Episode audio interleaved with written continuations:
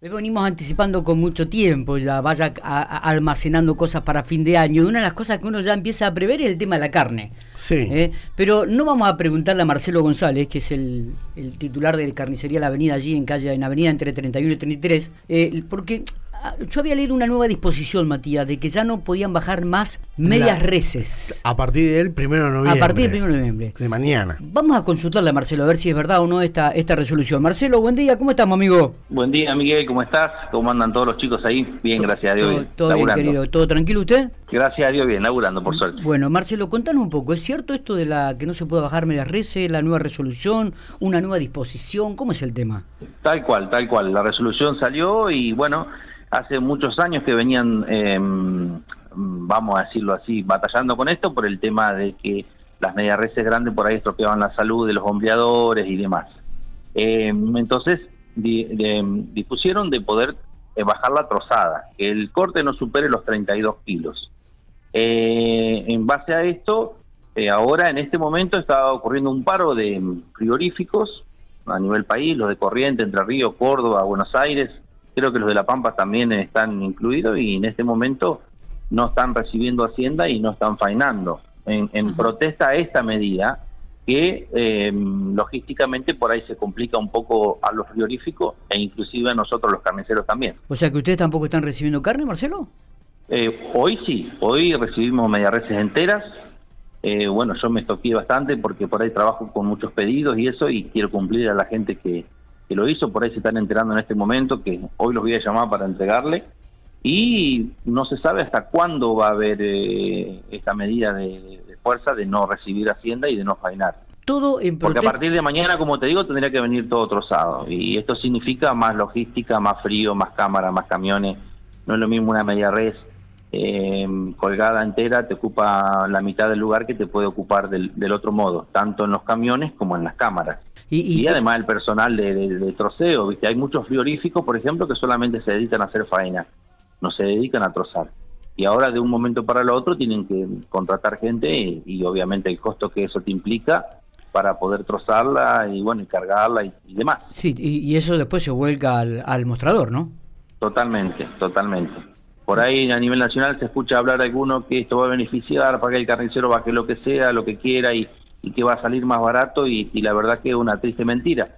Uno sabe que en el sur la carne es más cara, primero por el kilometraje que tenemos y segundo porque como eh, ellos son zona libre de actosa hace muchos años, se lleva todo deshuesado y todo trozado, ¿no es cierto? Entonces, o lógicamente allá es más cara justamente por eso, porque se troza, porque tiene otra mano de obra o otro envasado.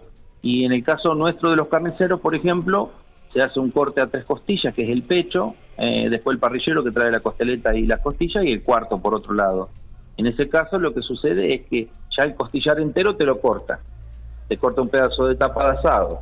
Entonces los cortes no son como cada carnicero suele o, quiere o, su clientela le pide para poder vender, ¿viste? Claro. Y además, eh, supongamos que hoy lunes un florífico faena, luego son 24 horas de cámara para hacer el troceo cada corte que vos le haces al animal es una segmentación más que se comienza a orear, que se, se comienza a poner un poquito más oscura. Supongamos que a mí me la terminan de traer el miércoles y yo la termino de vender jueves o viernes, eh, inclusive suele ser, eh, uno piensa que es una medida hasta perjudicial para la calidad de la carne, para la conservación. Mira vos. Los cortes, cuanto vos más los trozas, más, más rápido se mejoran. Mira vos. Marcelo... hay, un, hay un conjunto, hay un conjunto de cosas que que están reclamando los frigoríficos justamente para que esta medida eh, cambie a, otra, a otro sistema de bajado de carne de media res entera, como puede ser una camilla, como puede ser un carro, como puede ser un sistema de rondana, para que el hombreador justamente no, no sufra, eh, que el reclamo es justo, así como fue cambiando el quilaje de la bolsa de cemento, históricamente de la bolsa de harina, que fueron reduciendo el, el, quilaje, bueno, pasa lo mismo con esto. Marcelo, y, en cuanto a los valores, los precios, ¿cómo, cómo está esto también? Este, teniendo en cuenta que ya como fin de año, unas fechas muy especiales. De, Mira, de, lo que va del año, de lo que es la carne comparada con el cerdo y con el pollo, es lo que menos aumentó.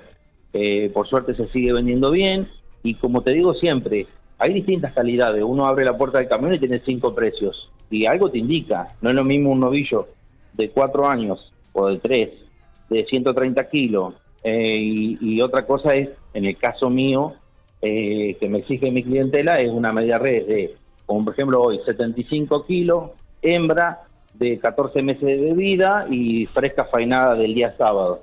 Entonces todo eso te indica otros determinados precios, hay mucha variedad. Pero eh, sigue, se sigue vendiendo normal, dentro de todo no ha bajado mucho el consumo, en mi caso te vuelvo a repetir, pero bueno, esto es una medida que por lo menos te aumenta, por lo que dicen, 100 pesos de kilo. Y cuando justamente está quieto o está relativamente frenado el precio de la carne, ¿para qué tomar una medida que únicamente lo que te hace automáticamente es aumentar el precio de la carne? Claro. Eh, ¿Vos crees que esto se va a, concretar, Marcelo, o hay posibilidades de que se tire para atrás?